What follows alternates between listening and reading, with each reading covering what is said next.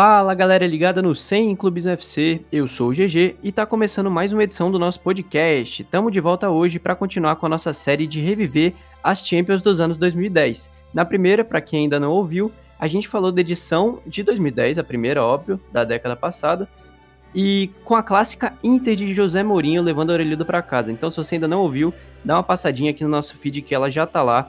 E é isso, foi muito legal. A gente viveu os times clássicos daquela Champions e todos os jogos que marcaram aquela edição também. E no episódio de hoje, para alegria dos fãs de Messi e Pep Guardiola, a gente vai falar da Champions League de 2011, para relembrar os momentos de ouro do famigerado tic-tac do Guardiola no Barcelona. Uma época muito boa para se assistir futebol, na minha opinião. E eu sei que tem muita gente aqui nessa chamada para debater com a gente, que também é muito fã de Pep Guardiola, que também é muito fã de Messi. Galera que já escuta os podcasts há bastante tempo já sabe disso também. Então, para manter a pegada, vou chamar aqui meu amigo Lucas Ciliano, que é o maior guardiolista desse podcast, para se apresentar, mas eu quero que se apresente no estilo tic-tac, só pode dar dois toques. Que coincidência me chamar logo agora. Isso foi um toque só, né? foi dois? Não sei, você define o que, que foi. Beleza. Então, Yuri, solta o seu tic-tac aí também. Esse é o episódio mais feliz da minha vida, cara. Gostei. E Vitor Savani, madridista, sua hora vai chegar, Savani, fique tranquilo que essa década também trouxe bastante alegria para você. É, os humilhados foram exaltados, amigos. Eu não vou participar né? desses episódios aí não, tá? Fiquem atentos aos próximos episódios.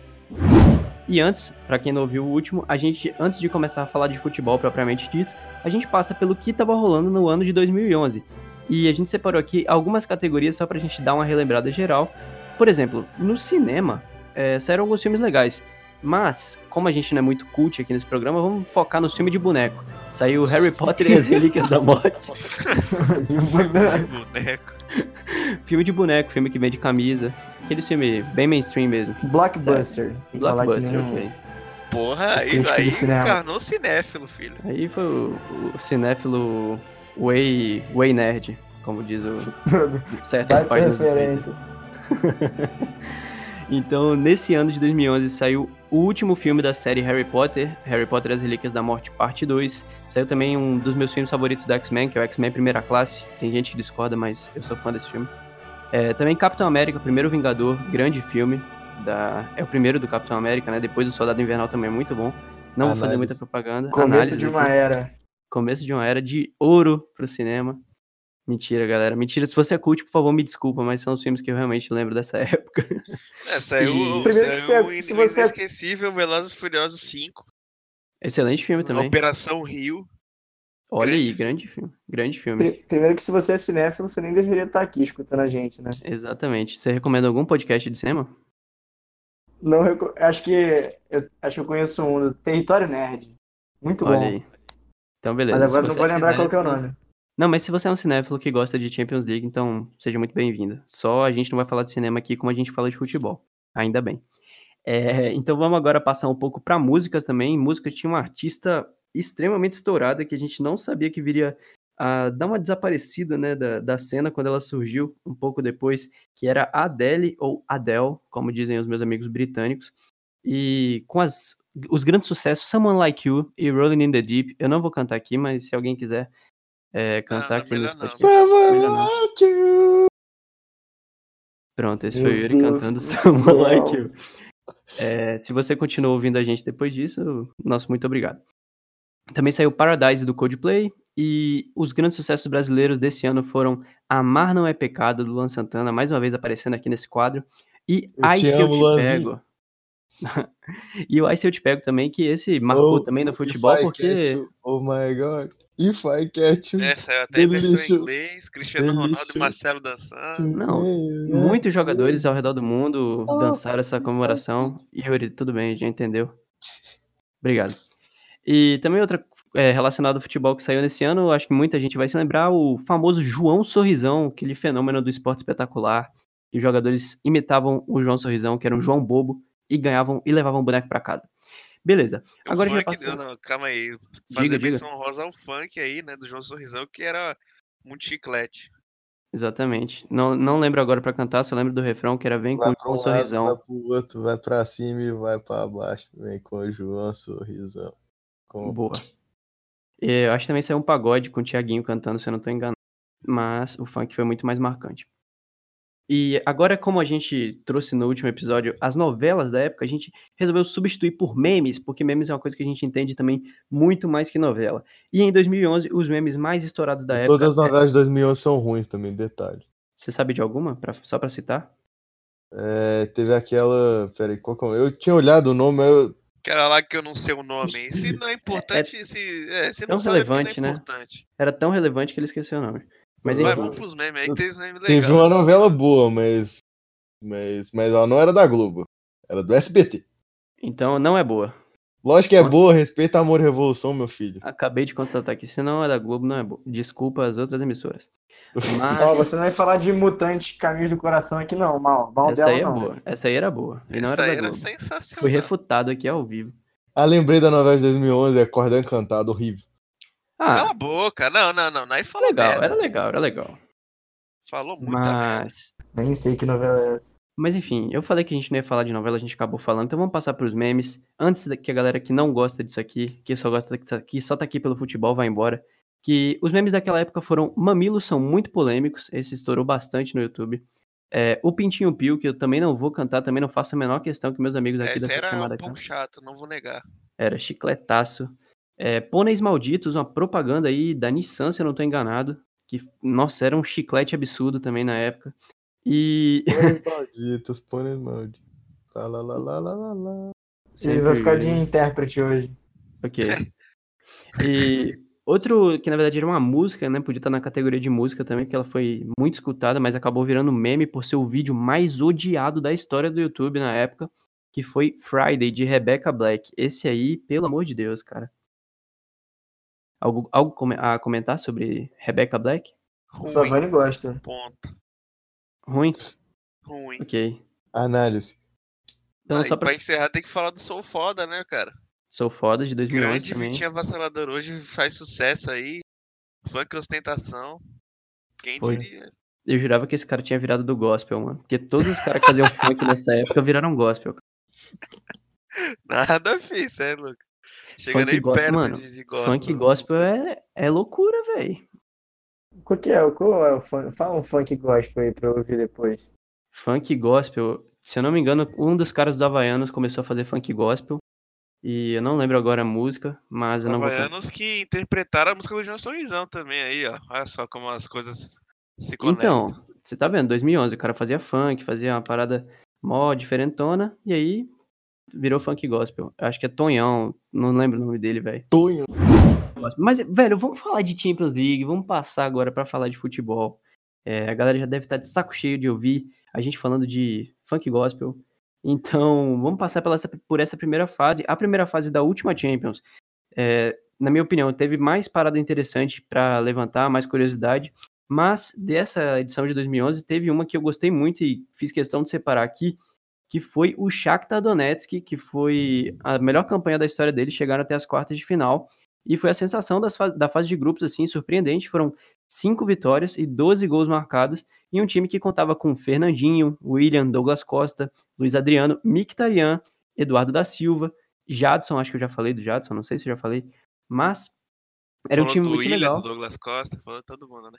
Pois é, Luiz Adriano, Eduardo da Silva, todo mundo. Enfim, era um time muito legal e chegou até as quartas de final, acabou sendo eliminado pelo Barcelona campeão, mas nas oitavas de final passou por cima da Roma no agregado de 6 a 2 ganhando as duas partidas. Então esse Shakhtar foi muito legal e marcou essa Champions de 2011.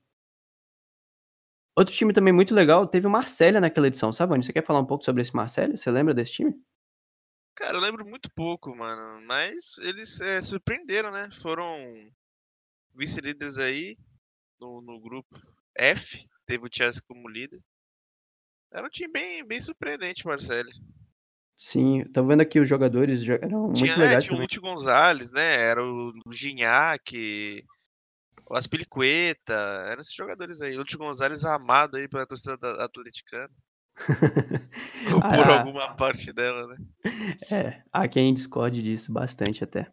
Mas o Brandão também. Respeitaram. Tinha um grande Brandão. Nossa, Brandão. Verdade. Brandão, um grande Brandão- jogador lá, velho. A galera gosta bastante dele. O Brandão, no final dessa temporada, ele foi emprestado pro Cruzeiro em 2011 e ele foi considerado uma das maiores contratações do clube para a temporada. O Cruzeiro, que era o Barcelona das Américas, não, lembro, se- não sei se vocês lembram, o Barcelona Não. das Américas que ganhou praticamente todos os jogos da primeira fase, foi eliminado pelo Once Caldas na Libertadores. E o Brandão estreou nessas oitavas de final da, da Libertadores contra o Once Caldas e perdeu um gol feito em Manizales. E depois disso ele nunca mais jogou, praticamente, ele jogou mais quatro jogos. E o salário absurdo. E voltou pro Marcelo depois, depois foi pro, foi pro Grêmio, mas é meio bizarro a gente pensar nisso, porque o Brandão veio do Marcelo como se ele fosse um grande jogador lá, né? E aqui ele foi um merda total, tanto no Cruzeiro quanto no Grêmio. É, veio, esperado, né? O Cruzeiro realmente era o Barcelona das Américas. Só esqueceram de falar que era o do Valverde. Só esqueceram de falar que era o Barcelona de Guayaquil. Ô, mas esse, mas esse Cruzeiro de também. 2011 goleou foi todo mundo, meu filho. É, e depois, bom, vamos, vamos mudar assunto aí, mudar Vamos assunto. mas- mudar, mas- vamos passar de Mas se a gente for explicar, vendeu o time todo também, tem esse detalhe. Ah, mas o assunto não é Cruzeiro, irmão. Ainda É, bem, né? Porque senão o podcast já tinha caído. time, que time morto aqui a gente não fala. Senão o podcast já tinha caído, né? Esse clube. É, o relato emocionado aqui do Yuri, com saudade de ver o Cruzeiro jogando bola. Mas vamos passar agora para outros times interessantes dessa primeira fase. É, um que a gente vai falar também mais para frente foi o Tottenham, mas, mas destacar que eles voltaram a participar de uma Champions depois de 49 anos. Foi bastante tempo fora. E o Bale, o atacante que hoje é do Real Madrid, foi é, revel- lateral. Que era lateral, no caso. Exatamente. É, foi revelado pro mundo, assim, digamos assim, numa partidaça que ele fez contra a Inter de Milão na primeira fase. Bale jogou demais, tudo bem que a Inter perdeu, a a Inter venceu o jogo, né? Foi 4 a Mas foi- 3 foi pra uma Inter. atuação, a melhor atuação inútil da, da história, se pá, da Champions. Sim, o Bale fez três gols e a Inter acabou ganhando por 4 a 3 mas enfim, uma partidaça do, do Bale foi acabou aparecendo aí no- nos grandes holofotes pela primeira vez. É, também nesse time do Tottenham tinha Modric, também foi parar no Real Madrid, o goleiro brasileiro Gomes e Van ex-Real Madrid. Também. Olha aí o Real Madrid aparecendo muitas vezes aqui nesse programa, para alegria do Savani. E tinha, também tinha o atacante Peter Crouch, Vai é, um baixinho aí, vezes. 1,60m. Acho que todo mundo lembra do Crouch aí. Baixinho. Pequenininho. E o Tottenham... o Tottenham terminou como líder do grupo A, na frente da atual campeã Inter de Milão. E outro time legal aqui que eu separei foi o Valência também, chegou nas oitavas de final. E esse Valência contava com bons jogadores espanhóis, estavam no começo da carreira, como Jordi Alba, o Juan Mata e o Isco. E o Isco jogou bem pouco no, no Valência, né? Tanto que foi no, Málaga. no Málaga, exatamente, que ele despontou para o futebol. Mas ele tava, fazia parte desse elenco também. O Valência acabou sendo eliminado nas oitavas de final pro Schalke. O Schalke vai ser bem importante nessa edição de Champions também, falaremos mais pra frente. E agora pra gente passar para o mata-mata, a parte que importa e que começa em 2011, né? Porque geralmente a Champions, a fase de grupos começa no ano é, anterior, né? No ano que teve a final da última edição. Enfim, não sei se foi, ficou muito confuso. Mas vamos passar para as oitavas de final agora. E as oitavas teve um reencontro bem legal, né, Savani? Lyon e Real Madrid eh, fizeram a revanche aí do jogo da, das oitavas do ano anterior. Pois é, cara. é, Foi, na edição seguinte também, já dando spoiler, eles se enfrentaram outra vez, né? Bastante curioso, mas dessa vez o Real Madrid conseguiu a vingança. E para muitos, né? Para quem não sabe, essa temporada do Real Madrid foi o começo de uma nova era, querendo ou não. O Real Madrid que tava, acho que é, tava tão tempo sem passar das oitavas, finalmente passou das oitavas e passou bem.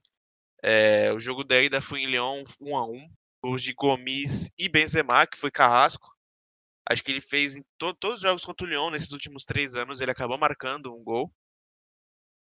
Mas o jogo dele foi bastante equilibrado, né? O Lyon fazendo valer o fator casa. Mas na volta isso não foi nem um pouco suficiente. O Madrid amassou o Lyon lá no jogo da volta. Se não fosse o Lloris, podia ter sido uns 4, 5. O Real Madrid criou bastante. É, e com gols de Marcelo, um gol até clássico do Marcelo, né? Que ele sai cortando e faz gol de direita. Golaço. Um gol, um gol do Benzema, por debaixo das pernas do, do Lloris, e um golaço do Di Maria cavando por cima do Lloris. O Real Madrid acabou se classificando aí com sobras, né? E nas quartas de final também será com sobra, a gente vai falar mais pra frente. Mas é, foi o início de uma nova era do Real Madrid, o início da era Mourinho, que na temporada seguinte prometia, né? Chegar longe na Champions, mas acabou vingando mesmo na, na Liga Nacional. Boa. É, então, nesse confronto, o Real Madrid saiu como vitorioso, se vingando do gol do Pjanic, que tinha marcado, eliminando o Real Madrid no final do jogo na Champions de 2009 e 2010. Então, né, nas oitavas também outro, é, outro reencontro, que foi entre Arsenal e Barcelona. Yuri, o que, que você lembra desse jogo? O que, que você traz pra gente? Cara, esse confronto ele é, ele é meio especial. Acho que a gente, eu principalmente, eu e o, e o Lucas, né? A gente é mais guardiolista e tal. Mas essa Champions ela é muito especial e, e é onde o Messi começa a, aquela sequência de lances absurdos que ficaram marcados pelo resto da vida dele. Mas antes da gente falar desse lance, que foi no, no jogo da volta, eu vou falar um pouquinho do jogo da ida. É, o Barcelona até abriu o placar no Emirates, mas o, o Fábricas jogou muito esse jogo, cara. E, e num lance, o Van Persie empatou e num lance de um lançamento absurdo dele pro Nazi, é, o Nazi puxa para dentro e dá um passe pro Achavinho, o Achavinho vira o jogo. E o Arsenal ganha a, part... a primeira partida e leva uma vantagem ok pro jogo de volta no Camp Nou. É, tomando 1x0 estava eliminado, mas mesmo assim, o 0x0 era a classificação, né? E aí na volta, o Barcelona, naquele, naquela pegada de sempre, a pressão alta, toque de bola absurdo, é, buscando criar chance. O Chesney o, era o goleiro do Arsenal, ele sofre uma lesão logo com, com poucos minutos de jogo e entra o Almunia. E aí o Almunia vira o protagonista de um lance que a gente até conversou um pouco antes de gravar o podcast. É, é um dos lances que eu acho um dos mais plásticos da carreira do Messi, que ele dá um, um chapéuzinho no Almunia e, e pega a bola ainda no ar e joga para dentro do gol, um golaço. Intenta sortir Cesc, bona recuperació d'Iniesta, la croqueteta, la passada per Messi, ara sí Leo, el barret, el! Gol! Gol, gol, gol,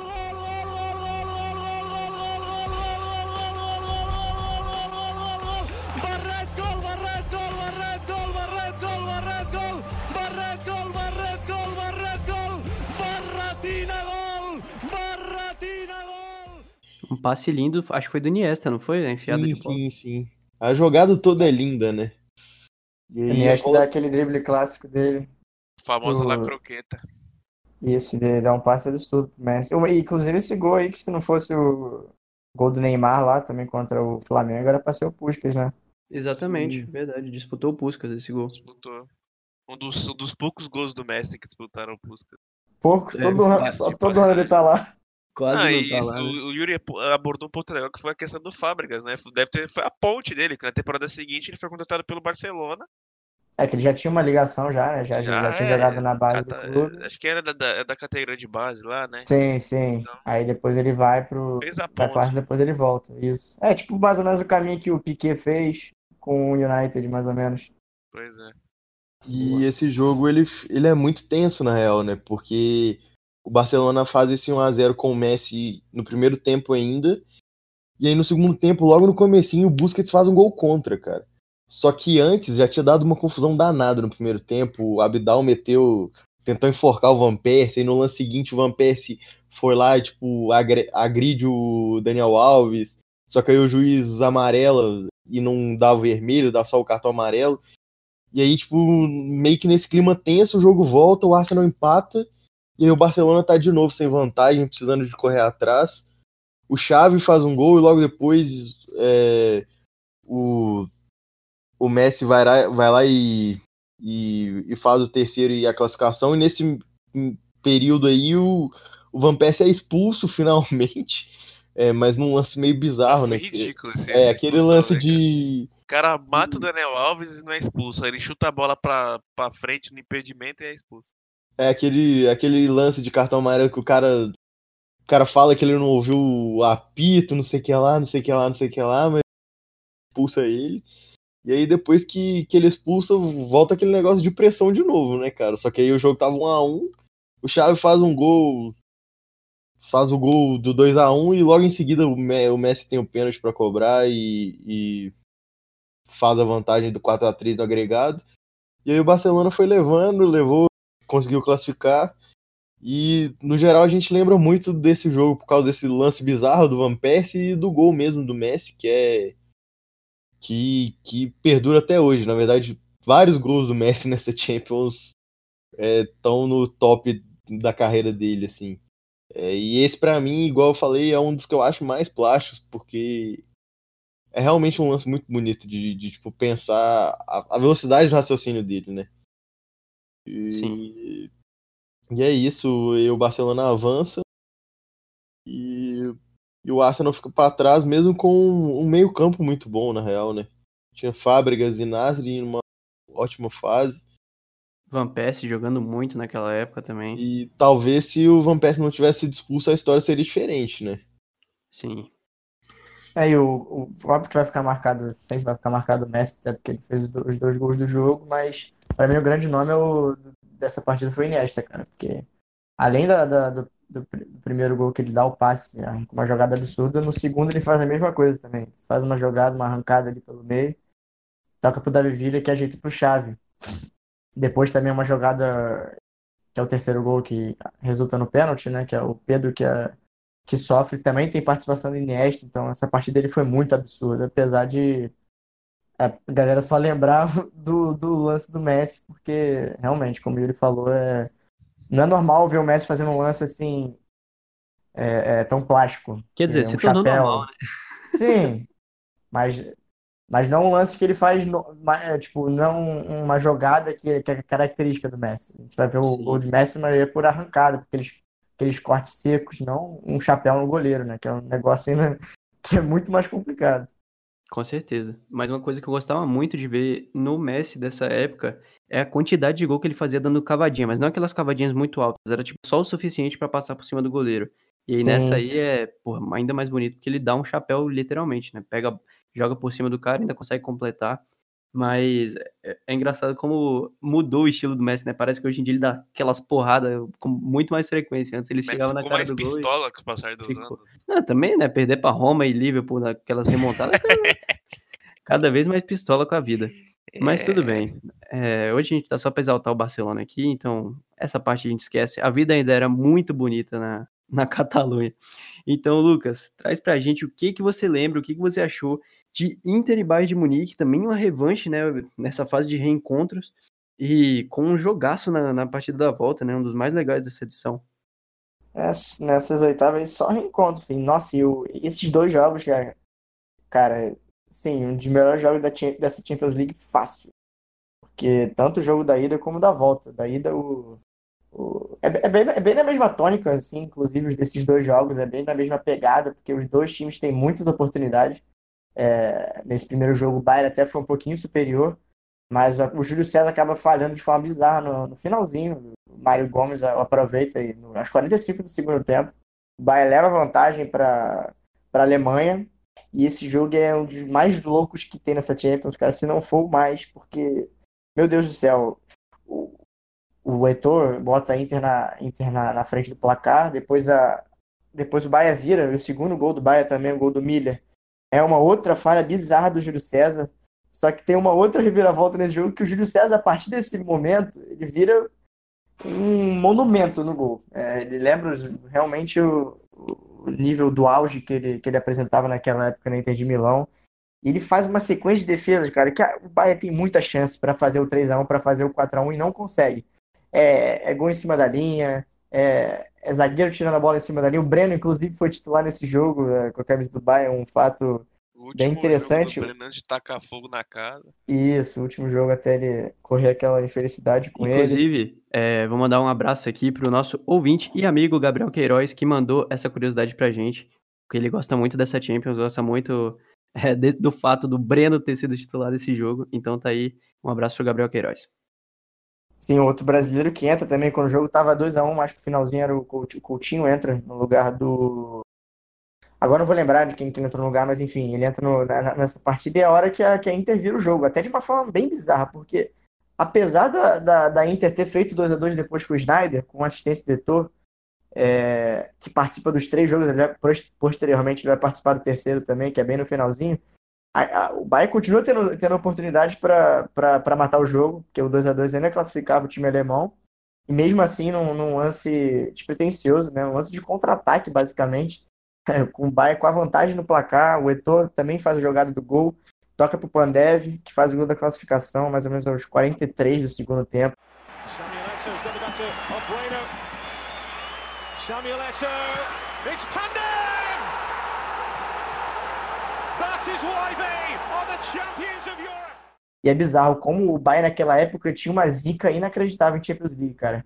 Que depois continuou perdurando é, em 11, na temporada de 11 e 12, que perde também para o Chelsea na final. Um spoiler aí. Que, o spoiler que todo mundo já sabe. Mas que. um spoiler do passado, tá ligado? Exato. É tipo falar que o Darth Vader é pai do Luke. Mas o. É uma impressionante a zica, né? E principalmente no, no, na reta final das partidas, cara. A desatenção que o Bahia tinha. E, nossa senhora, o jogo, aquela época, o Bahia viveu tempos sombrios, aí, mas chegou depois Jupp Heynckes para salvar. Boa. É, só uma curiosidade também, o técnico da Inter nessa temporada, pós saída do Mourinho, era o Leonardo, e o do Bayern de Munique era o Luiz Van Gaal. E... É, o Rafa Benítez acho que assume, né, a Inter e depois o Leonardo no meio da temporada. Isso. É, inclusive nesse jogo era o Leonardo que tava comandando. Contra o Mas Van Gaal. Essa parada que você falou do, do Bayern bater muitas vezes na trave e sempre se ferrar. Eu lembro que a gente tava conversando de gravar, de começar essa série, se o Bayern era o time do quase, né, nessa década de Champions League, mas também a Juventus é, bateu muitas vezes na trave e, enfim, esse. É, eu só considero o Bayern porque ganhou mesmo, porque mesmo depois de ganhar, continuou batendo na trave, né? É, impressionante, cara. É sempre 14, semifinal. 15, 15, 16, 16, 17, 17, 18, tudo chegou na semi, eu acho. Era sempre Sim. semifinal. É, e perdia no quase. É muito regular na, em ficar no quase, o Bayern. Então... Realmente eles são muito, muito bons na arte do fracasso. Exatamente. Um abraço pro nosso amigo Rafa também, grande torcedor do Bayern. Tomara que ele esteja ouvindo esse podcast para ver a gente falar mal do time dele. Vamos agora passar para a fase de quartas de final, outra fase muito interessante, com jogos muito legais. É, vou começar destacando aqui o jogo entre Barça e Shakhtar. É, o Shakhtar, né, como eu falei, um time muito legal, muito cheio de brasileiros. William Douglas Costa, Fernandinho, todos vieram a estourar no, no futebol europeu, em grandes clubes. Mas o Barça não teve muita dificuldade, não. Ganhou as duas partidas, no agregado ficou até bem larga a vantagem do Barcelona e foi talvez a fase mais tranquila aí pro, pro Barcelona passar. E só valorizando mesmo a grande campanha do, do Shakhtar, tem que valorizar, porque nem é sempre que eles vão conseguir isso. Mas só para não deixar passar também batido essa classificação do Barça. Então, vamos lembrar de mais jogos das fases de quartas de final. Tivemos aí um confronto inglês, né? É, Chelsea e Manchester United é, decidiram Champions anos anteriores algum, é, não lembro quantos anos atrás, nessa, é, se lembrar 7, que a gente foi em 2011, foi 7, 8, 2000, né? É, três anos atrás, três anos anteriores. Isso, e se encontraram também nessa fase. Então, é, Lucas, o que, que você lembra desse Chelsea United? Um confronto bem legal também, né? Foi, foi legal, apesar de também não ter sido tão elétrico quanto o Bayern e Inter, até porque nenhum outro jogo acho que foi desse nível. Mas foi, foram dois jogos bem animados, inclusive o, o primeiro jogo, o Manchester United vence na casa do Chelsea, no Stamford Bridge, gol do, gol do Rooney, que faz uma ótima Champions League, o Giggs também dá assistência, também é, tem uma, uma grande participação na, nessa ótima campanha que fez até chegar à final. É, mas também foi, esse jogo foi bem determinante por conta da arbitragem, que naquela época a gente estava até comentando, né? É, fora aqui da gravação, que quanto de, de erro grave de, de, de, juiz que tinha nessa época, cara.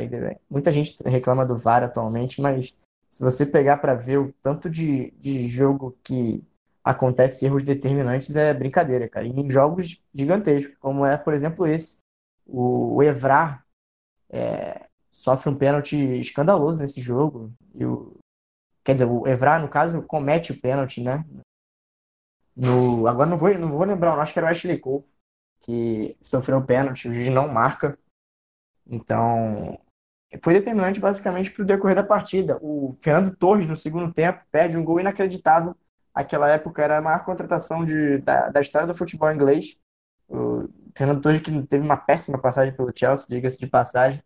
É, não repetiu nem um pouco o nível de, de atuação que ele teve na, na época do Liverpool. Ele perde um gol também, é, a bola bate na trave. E o jogo acaba terminando 1 a 0 para o United, que leva vantagem depois para o Old Trafford, que também já começa no primeiro tempo logo. O United abre o placar com outra jogada do Giggs é, para o Titiarito, faz 1 a 0 Depois o jogo, United administra muito bem, naquele bem estilo do, do Ferguson mesmo. O Chelsea do, do Ancelotti pouco consegue fazer, só consegue realmente ter um nível bom de atuação a partir da entrada do, do Drogba, que entra no segundo tempo e logo depois que ele entra ele já consegue fazer o gol. É, só que um minuto depois o Park Jin-sung faz 2 a 1 e encaminha a classificação. Depois o, o United realmente não sofreu pouco para passar do, do Chelsea nessa, nessa fase. Bom.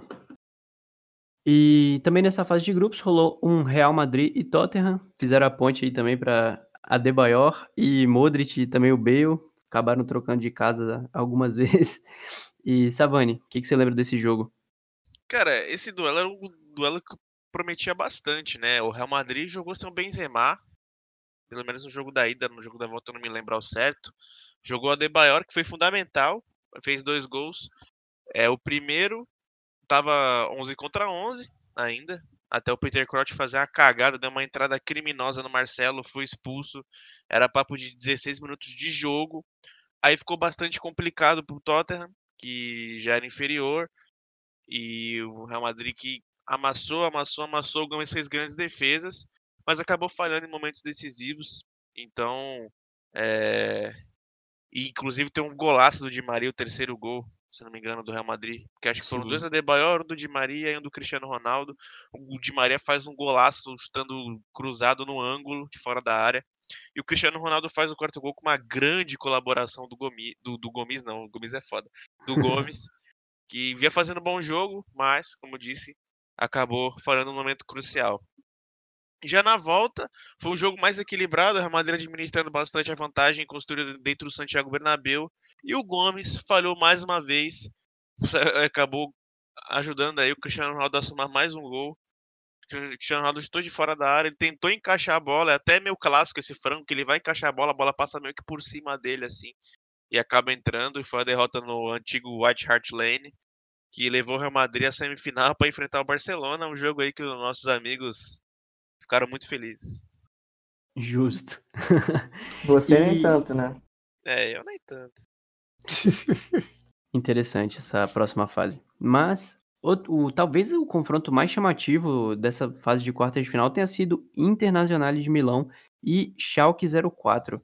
É, muita gente não lembra, mas o Schalke tinha o Neuer nessa época e ele participa de lances curiosos dessa partida. Yuri, o que, que você lembra desses jogos? Cara, Inter e Schalke é um na verdade, o confronto em si, ele meio que se resume ao primeiro jogo, né, porque o primeiro jogo é um resultado meio absurdo, então, é, igual a gente já tinha falado, o Schalke é aquele time que tinha o Neuer, é, o Raul, então, é, e o primeiro jogo ele foi no Giuseppe Meazza ou San Siro, depende, né, tem essa loucura toda aí. Mas foi no Giuseppe Meazza, e logo de cara o, a Inter abre o placar num gol que ele é, ele é bem lembrado, ele é típico do Neuer, o Neuer do jeito que ele é, é aquele Neuer líbero que vem para cortar aquele lançamento, o Neuer tira aquele gol de cabeça, o Stankovic pega de primeira do meio de campo, é um puta de um golaço, ele é, ficou, foi lembrado por um tempasso, porque realmente é um gol muito absurdo, ele pega de primeira de um jeito Sei lá como é que esse cara fez isso. Foi tipo, foda-se, vou chutar do meio de campo mesmo. Se a bola entrar, é isso aí. E a bola entra.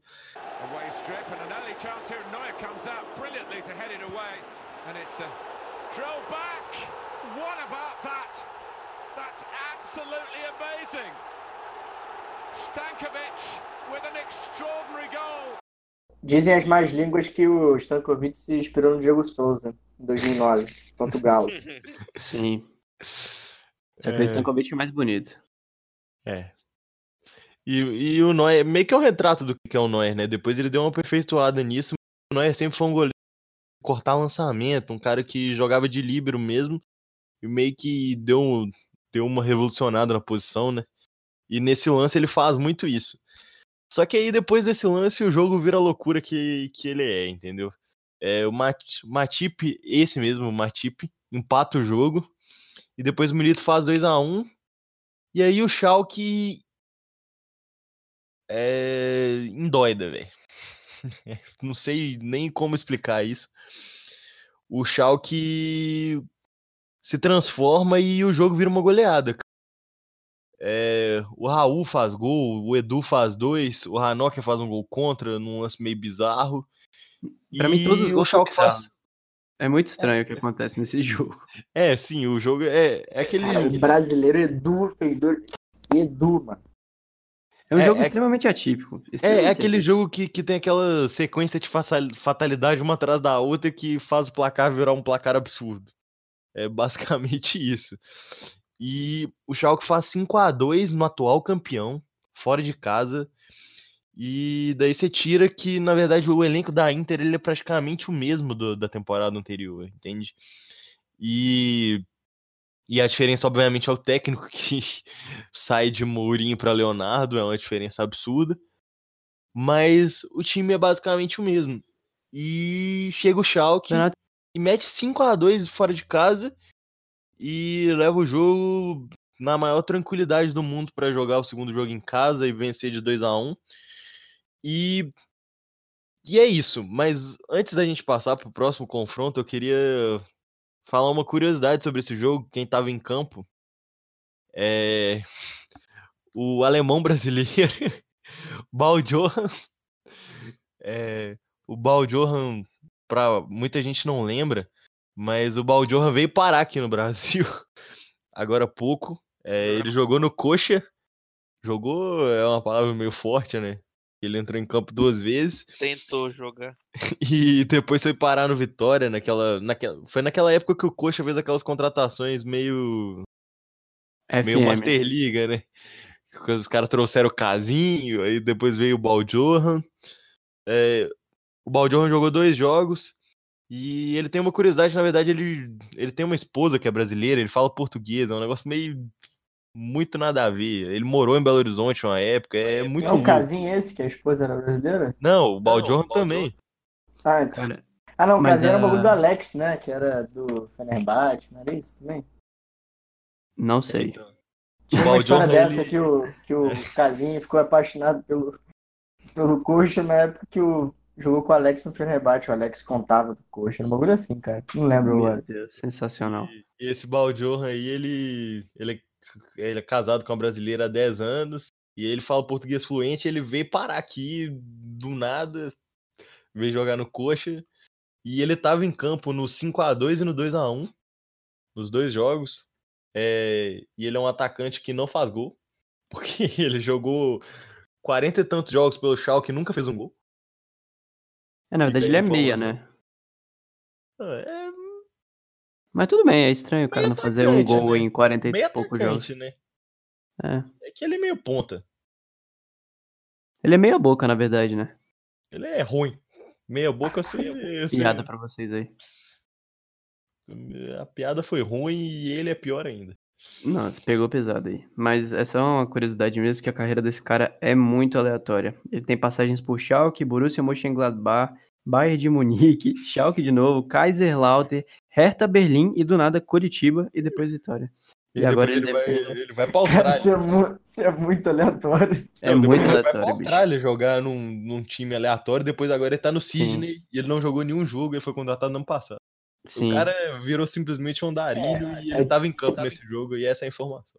Ele, ele tá melhor que a gente, com certeza. É tipo o Bruno Pérez, que tava no São Paulo, foi pro esporte, de reserva no esporte, tava jogando agora, tava reserva da Roma agora, contra a Juventus. Isso aí foi muito bizarro. Ele foi de ser banco contra o, o Criciúma pra ser banco contra a Juventus. É uma coisa Banco muito contra o Coruripe. é complicado. Mas enfim, passamos aqui pelos jogos de quarta de final. Acho que eu daria destaque mesmo para esse Inter e Schalke completamente adverso e que tirou o que seria uma semifinal assim extremamente maluca. Imagina a semifinal Inter e United, Barça e Real Madrid que Barça e Real também é uma das grandes é, maluquices, porque sempre bate na trave para ter. Ainda bem que em 2011 teve essa semifinal, mas Graças direto. Bate na trave de ter uma final, né? Que até hoje não. Sim, sim, a, a final sempre bate na trave, sempre os dois chegam e al- alguém pipoca. O Barcelona é, ultimamente tem pipocado até antes, mas enfim, foram, foram muitas vezes que eu esperei e essa final não aconteceu. Espero que aconteça alguma vez nessa vida ainda. Eu acho que vai. Pra gente falar mais um pouco de Barça e Real, que foi o grande jogo, talvez a volta tenha sido o jogo, o jogo mais marcante dessa edição mesmo. Vamos primeiro falar um pouco sobre esse Schalke e Manchester United. Confesso que eu não lembro, mas meus amigos aqui fizeram o dever de casa e estudaram essa Champions. E o que, que a gente pode tirar desse Schalke United que o United também não teve muita dificuldade para se classificar no confronto. Sabe o que, que a gente pode tirar, cara? O Anderson fez dois gols. Olha aí, é uma boa coisa volta. para se tirar, o Mago Negro. Os dois últimos gols da partida, inclusive. Até pra isso ele é meio inútil. Pois é, Cara, mas o... Mas sacanagem também. O Cara. Anderson teve uma passagem legal pelo United. Eu Lá gosto do Anderson. cara. Gostava do Anderson, eu gostava. Mas no, no jogo de ida na Alemanha, o United 2 a 0 gols de Giggs e Rooney aos 67 e aos 69, dois gols muito próximos um do outro. E na volta foi um 4 a 1 impiedoso, o United, enfim, não teve dificuldade nenhuma. Anderson marcou dois, Valência fez um, Gibson fez o outro, e o gol de honra do Schalke foi do Jurado. E enfim, Essa agora gente... Esse jogo da volta, o United. usava camisa 7. Oi? O Valência jogava avançado, não era lateral ainda, e usava a camisa 7. Herdou a camisa do Cristiano Ronaldo. Lateral. O, o Valência virou 7 depois. Nessa época o 7 ainda era o Owen. É ele era- verdade. Ele era 25, ele era, Era 25. já? Acabei de olhar aqui. O Valência era 25. Mas ele herda a camisa 7 do Cristiano, isso é uma verdade mesmo. Camisa 7 do Real, que depois virou uma grande maldição, né? Se a gente for parar pra Do United. lembrar o, do United, virou. Do Real também, né? Do Real também, mas, o, mas do Do United. Real, do Real Mariano e o Hazard. É, do, do United demais, é. Ultimamente a gente teve grandes flops maravilhosos com essa camisa 7. Alexis, Di Maria. Jogadores bons até, mas que não deram certo, né? Mas o Valência, eu acho que deu mais certo que esses dois aí com a 7. Ah, com certeza. Mas então. Di Maria no United não é muito difícil, né? Nossa, eu gostava muito do Di Maria, a temporada Nossa. anterior dele, antes de ir pro United, foi uma coisa linda.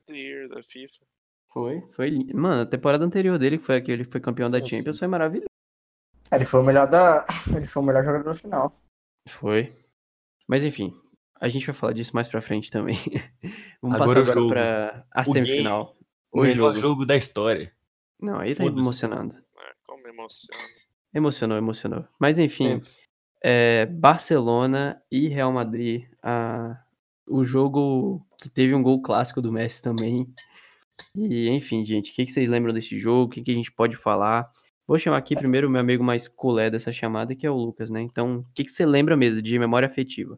É, então, é bom contextualizar que extracampo também tinha uma, uma, uma atmosfera, cara, in- incrível para esse jogo, porque pouco, poucas semanas antes o Barcelona tinha enfrentado o Real Madrid na Copa do Rei, na final. É, e o Real Madrid sai vitorioso desse jogo, um gol, um gol que é lembrado até hoje, inclusive, do Cristiano Ronaldo, que ele pula muito alto, faz o gol. É, e depois é, tem uma coletiva do Guardiola, né? Que ele fala que, que nesse jogo também teve um gol do Pedro, que ele estava muito pouco, muito pouco impedido.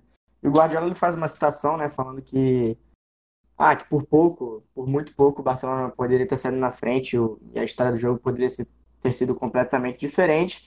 Aí vai lá o Mourinho, né? Como nem gosta de polêmica, ele foi lá e cutucou o Guardiola também, falando que o Guardiola era o único treinador que reclamava quando o bandeirinha acertava, quando a arbitragem acertava.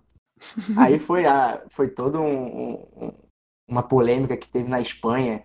Aí depois na, na, na, na coletiva pré-jogo, né? Que um dia antes do jogo o Guardiola vai dar uma coletiva, fala que o Mourinho é o, é o rei daquele, da, da, da coletiva, fala que ele é o. Na, na, na Espanha eles falam é o puto amo que ele fala na, na coletiva, e isso repercutiu demais na época. Inclusive, foi um ótimo aperitivo para o jogo. Que essa rivalidade, que já é histórica, mas também com somada a essa rivalidade Pep Mourinho, que já tinha começado né, em 2010, quando a Inter vence o Barcelona no Camp Nou, quer dizer, elimina o Barcelona no Camp Nou, né, na, naquela Champions que a gente já comentou. É, e, o, e essa, essa, toda essa, essa polêmica, esse, esse clima de, de, de, hostilidade, ele entra em campo também. Porque o primeiro tempo desse jogo, principalmente o primeiro tempo, ele é brigado demais, cara. Toda hora, naquela época, Barcelona e Real Madrid era um jogo. E muito tinha Pepe, uma atrás da outra. É, não, tinha Pepe e Sérgio Ramos de um lado, nossa, e o Piquet gostava de uma confusão o também. Barcelona sentava o pé também, o Busquets. Busquets. Sim, o, o, o Iniesta não. Pinto adorava um atrito O também. O Iniesta, que é um dos mais tranquilos, não joga esse jogo, joga o Keita. É, ele joga nesse. junto com o Xavi no meio campo com o Busquets. E, cara, é muita porradaria que tem no primeiro tempo desse jogo. Realmente é toda hora confusão. E é inclusive quando o Pepe. o Pepe numa chegada nada amistosa no Dani Alves, cara. que- Uma solada, sola. pelo amor de Deus, arrancou Daniel- a perna do cara. É, o Dani Alves ele dá uma, dá uma valorizada no giro e tal. Que não pega em cheio, mas, pô, se pegasse em cheio, o Dani Alves nunca mais ia jogar na vida dele. Não, ia quebrar a Mas- perna, com certeza. Nossa, aí com a, a, a expulsão do, do, Pepe, aí sim que o jogo se encaminha mais pro Barcelona. O jogo tá bem equilibrado até esse momento, inclusive, chance pros dois lados. Mas é a hora que o Barcelona consegue mais o controle do jogo. E é bem nos minutos finais mesmo que o. Que, que é quando o Messi aparece o brilho dele, né? Mas é bom lembrar que a primeira, o primeiro gol é uma jogada bonita do Afelai, ele dribla o Marcelo toca pro Messi que completa ali, né, entrando na área, e depois tem aquele segundo gol antológico, que ele sai driblando meio time do Real Madrid, que o Busquets só deixa pra ele. Ele dribla um, dois, três, quatro, depois chega na cara do gol. E basicamente sacramento, né? Uma classificação, até porque o Real Madrid, depois pro jogo da volta, vai todo desfalcado. Sérgio Ramos não joga, mais um. Tá Pepe, todo mundo pendurado, né, nesse jogo. Sim, foi Todo mundo tomou amarelo, o Pepe foi expulso, então 2x0 deixou bem encaminhada a classificação. Barcelona é, administrou bastante, apesar de também ter, ter jogado muito bem o primeiro tempo do, do jogo do Camp Nou. Abre 1x0 com um gol do Pedro. Depois o Real Madrid chega até a empatar, esboça uma reação, mas é, nada também que, que af- afetasse qualquer. que chegasse perto de, de, de Ameaçar, né? ameaçar o Barcelona, exatamente. E acho que esse jogo acaba que é o jogo que é mais lembrado dessa Champions, né? Não tem jeito. É, É, muitos falavam que que essa era a final antecipada. Muita gente Sim. falava que se o Barcelona vencesse, quem vencesse esse jogo seria o campeão. Porque o Real do Mourinho era muito bom também. Inclusive, sobe o som aí do, da narração do gol do Messi, porque merece. Por favor. Here's Messi. Away from two, three, four. Wonderful, wonderful, wonderful. How good is he? A near supernatural goal from Lionel Messi. He has wriggled and tiptoed his way to the gates of Wembley Stadium. He is just brilliant. Best player in the world, bar none.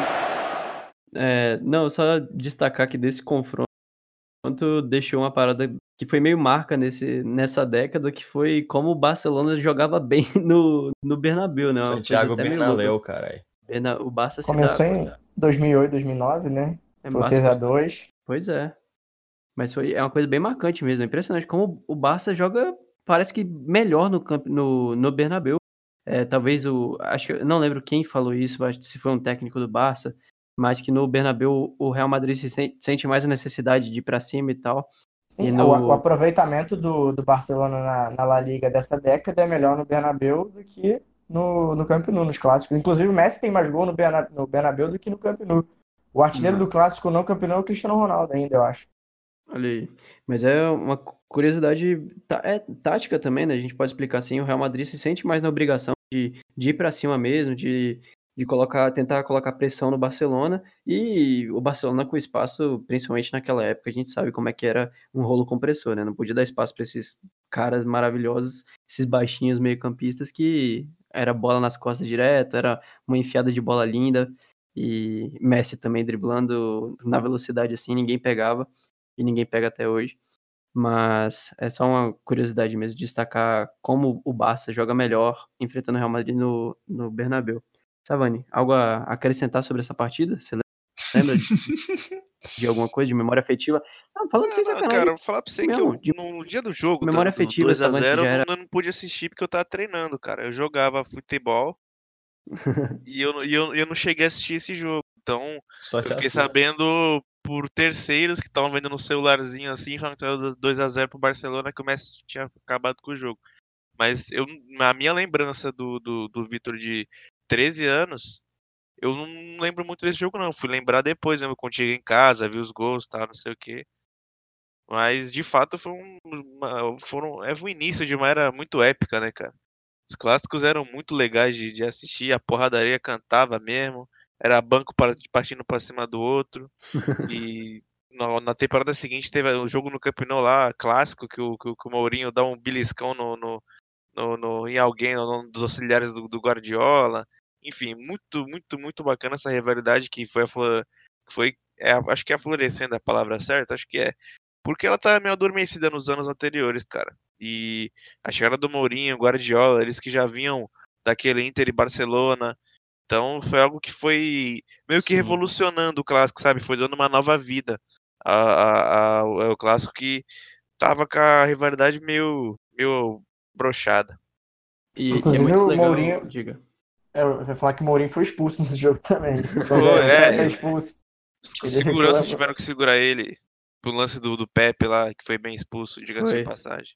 Exatamente. Mas o que eu ia falar que, que é muito legal essa rivalidade, porque sempre um puxa o outro para cima, né? Tanto o técnico, essa rivalidade Mourinho e Guardiola, também Messi e Cristiano Ronaldo.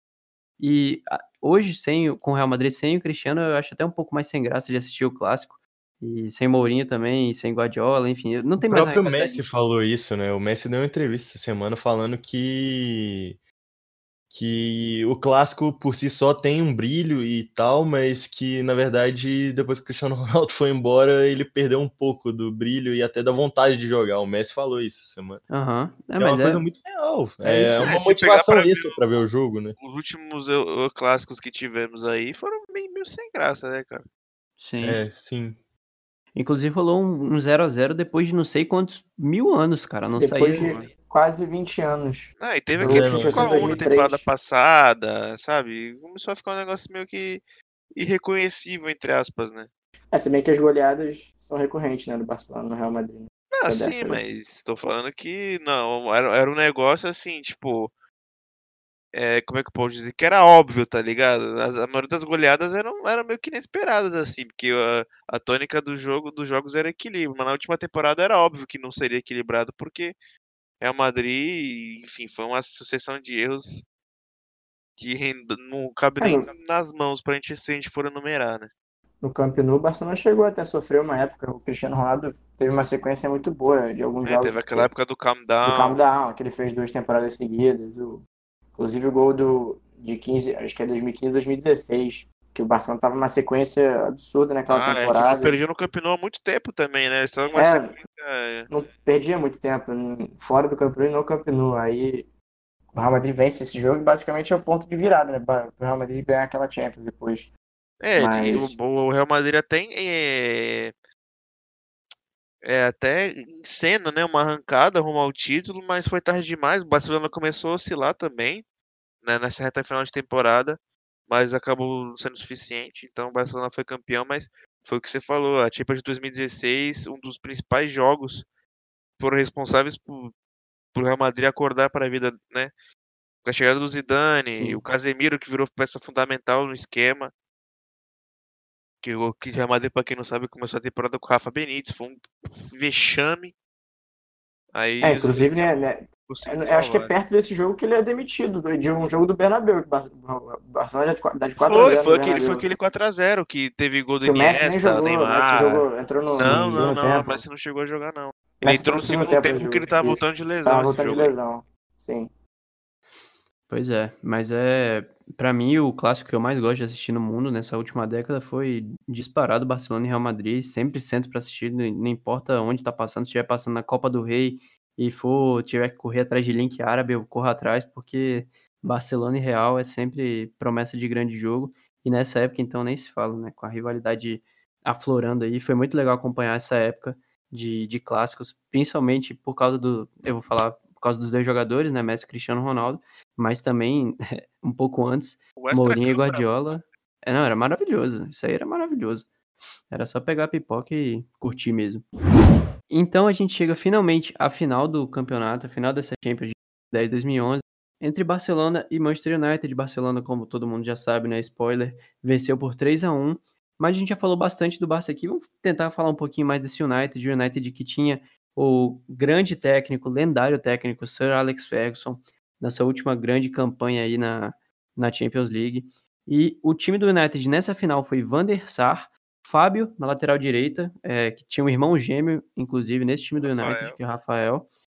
É, Ferdinand, Vidic e Evra. Carrick, Giggs, Park Jin-sung e Valência. E no ataque, Titiarito e Rooney. O é, que, que, vocês lembram desse United? De um time no papel extremamente inferior ao time do Barça, né? Acho que no mundo não tinha nenhum time que batia esse Barcelona no papel, principalmente com Xavi Iniesta no, no auge das suas carreiras, assim, jogando bola demais. Mas o que, que, vocês lembram desse United, é, Savani? O que, que, você lembra? É, você tá, assim, falando dessa final, você tá dois é, fatos interessantes, né? Primeiro é que o Manchester jogou em casa, a final foi o Wembley e jogou com a maioria a seu favor, né? Fim de uma era, né? É, tudo se encaminhava para o fim de uma era. É, o fim da era Ferguson, o fim da era Paul Scholes, Ryan Giggs, Rio Ferdinand, é, um pouquinho da, da, da era Patrícia Evra, é, principalmente o Van der Sar também, que quem assumiu o gol anos, anos depois foi o De Gea. Então, foi basicamente uma final de despedidas. E acho que foi coroada com uma, uma campanha bem sólida do, do, dos vovôs, né? Do Manchester United. É, um Titiarito que estava surgindo ainda, né? Tá com o comecinho de carreira ainda. Mas acabou dando a lógica. O Barcelona era muito superior, como vocês disseram. É, o Davi Villa sendo decisivo. É a primeira temporada dele no Barcelona e parecia que já estava lá há bastante tempo. É, mais que não seja difícil, né? Mas fez uma excelente final. O Pedro também jogou muito bem. E o Messi, né, que fez, fez um gol fora, fora da área ali, que bem clássico a comemoração dele.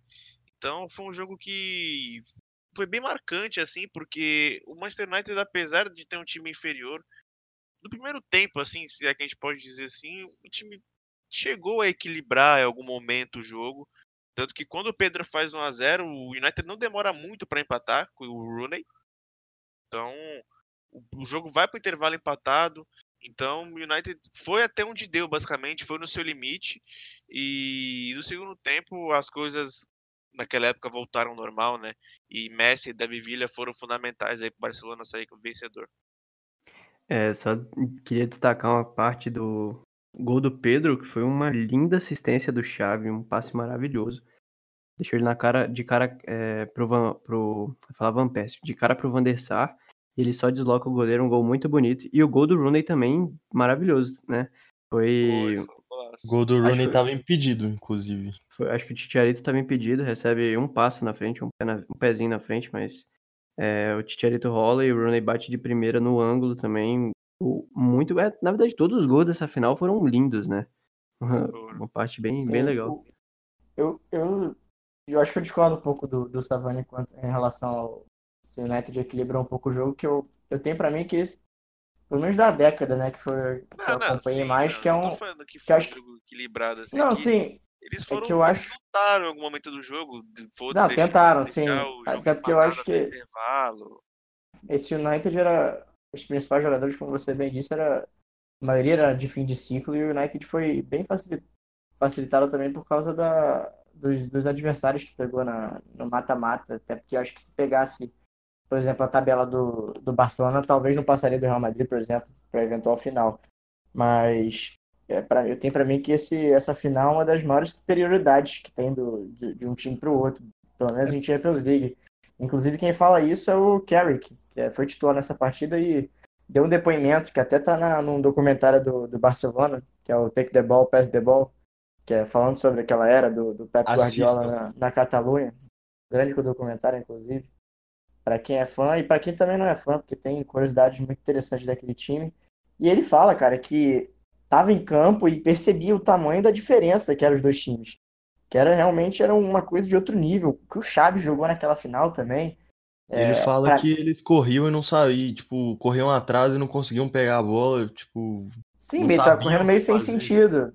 Eu, o Chaves dá um passe incrível pro Pedro para abrir o placar. Para mim, é mim, é uma das melhores atuações do Messi também em Champions League, que apesar de só fazer um gol, né? Porque para ele é até pouco assim, mas é, a atuação dele como um todo, o gol do Villa, inclusive, é uma, uma jogada dele pela direita, que ele, que ele dá um corte seco no Evra, é, toca pro Busquets, que depois ajeita pro Villa, mas a, acho que ali é o ápice do Barcelona do Guardiola, que depois viveu um pouco de, de certa, é, como é que eu posso dizer, na temporada de 11 e 12 viveu uma certa saturação desse estilo de jogo, é, ali para mim é onde chega o seu nível máximo, tem até uma, é, uma pega um pouquinho também a, a, época de 11 e 12 ali até a final do Mundial contra o Santos, que também é uma considerado pelo próprio Guardiola uma das melhores atuações daquele time.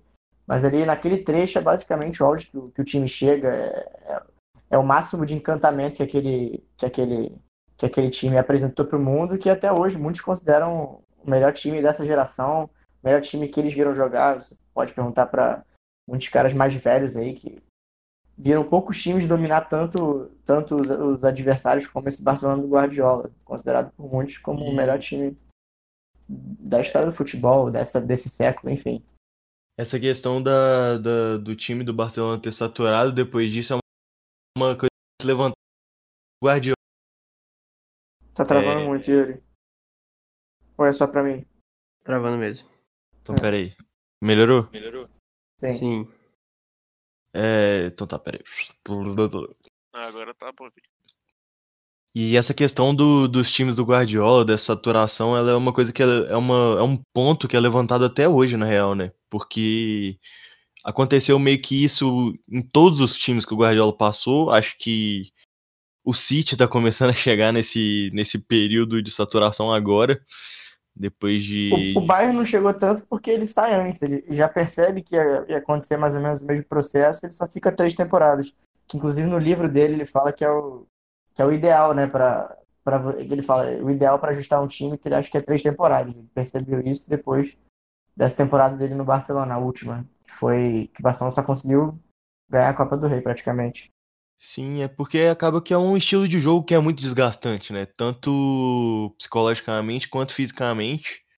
É, não a questão do estilo de jogo em si, mas a questão do, do, do, do, jeito dele de trabalhar mesmo, dessa questão de cobrar resultado o tempo inteiro.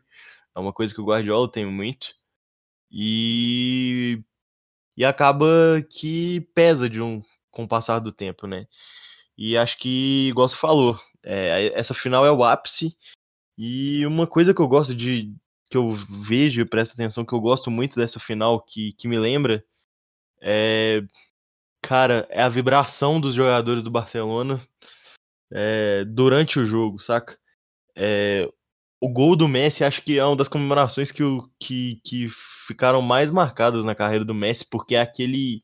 É uma das que ele mais fica louco na carreira. Ele é, é uma coisa que a gente nem vê muito do Messi às vezes, porque na, apesar dele comemorar todos os gols saindo correndo e batendo no braço, assim, acho que esse jogo é meio que o ápice da, da do, dessa, dessa vibração do Messi mesmo, uma coisa que ele tá tentando resgatar agora, inclusive, com, com essa coisa de chamar a responsabilidade na seleção argentina. E, e, tipo, a comemoração dos jogadores do, durante o gol, e eu acho que, durante os gols, eu acho que isso é uma coisa que o Guardiola levanta muito. Ele dá até é. a bicuda na placa, velho. Sim, é uma. Exatamente, ele dá uma bicuda na placa e tem, tem uma cena curiosa que, tipo, os jornalistas ao redor da placa começam a rir dele, comemorando o gol. É, se, vocês, se, se as pessoas assistiram os melhores momentos, dá pra ver isso. E, e esse é um bagulho que, que eu acho que é uma coisa que é característica do Guardiola, saca? Que essa questão dele jogar os caras para cima. É, e eu acho que nessa final é, é facilmente perceptível isso. Porque a vibração do time é muito diferente. E, e talvez a própria rotação no campo meio que, que, que vira uma, uma espécie de consequência disso, né? E essa final mostra muito isso. Uhum. O Messi sai bicando a bandeirinha, bica a placa de publicidade. É, sai puxando a camisa. Mas é. Então, acho que eu até me expressei mal quando eu falei em equilíbrio, né? Deixar claro que não foi um equilíbrio, porque o Van der Sar salvou de ser um vexame, mas eu tô falando que o Manchester United chegou a lutar no primeiro tempo ao ponto de conseguir Um empate, né? respirar um pouquinho, né, no intervalo. Sim, o que já. É, eu entendi o que você quis dizer também agora, mas você foi explicando que é. Não, então, Pro- é pra jogar contra o Guardiola, você- Mas não foi, Sim, não. Eu sim. concordo com o que vocês falaram, porque foi. Era, era, era muita é, diferença dos times. É, falamos, é, fim de ciclo do, do, do Ferguson, de muitos jogadores que estão com ele desde a época 2000, dos anos 2000, não era nem na década ainda, então.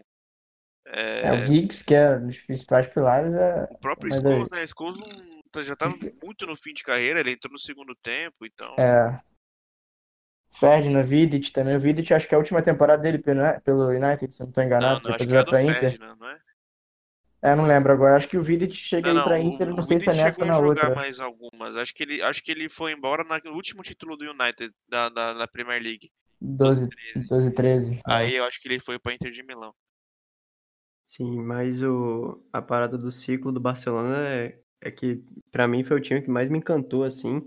É, o City também, dessa, é, do Guardiola, é muito legal de se ver que o Barça, por ser os jogadores que eram, por ser, sei lá, Messi, Xavi, Iniesta, era, era muito, muito bonito. Não sei explicar, cara, mas era uma sensação que só esse time conseguiu me dar de ser uma parada satisfatória mesmo de assistir o time jogando.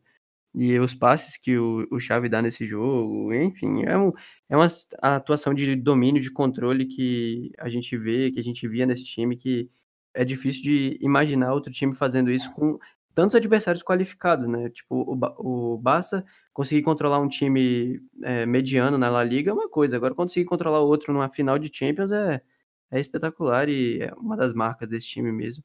Sim, e eu acho que tem muito esse tom nostálgico por ser uma das primeiras. É é onde começa basi- basicamente a Champions a ser transmitida para TV aberta. Então, é onde o público aqui do Brasil começa a se aproximar mais desse, desse, desse ambiente europeu. E por isso que acho que a galera tem uma nostalgia muito grande com esse time, né?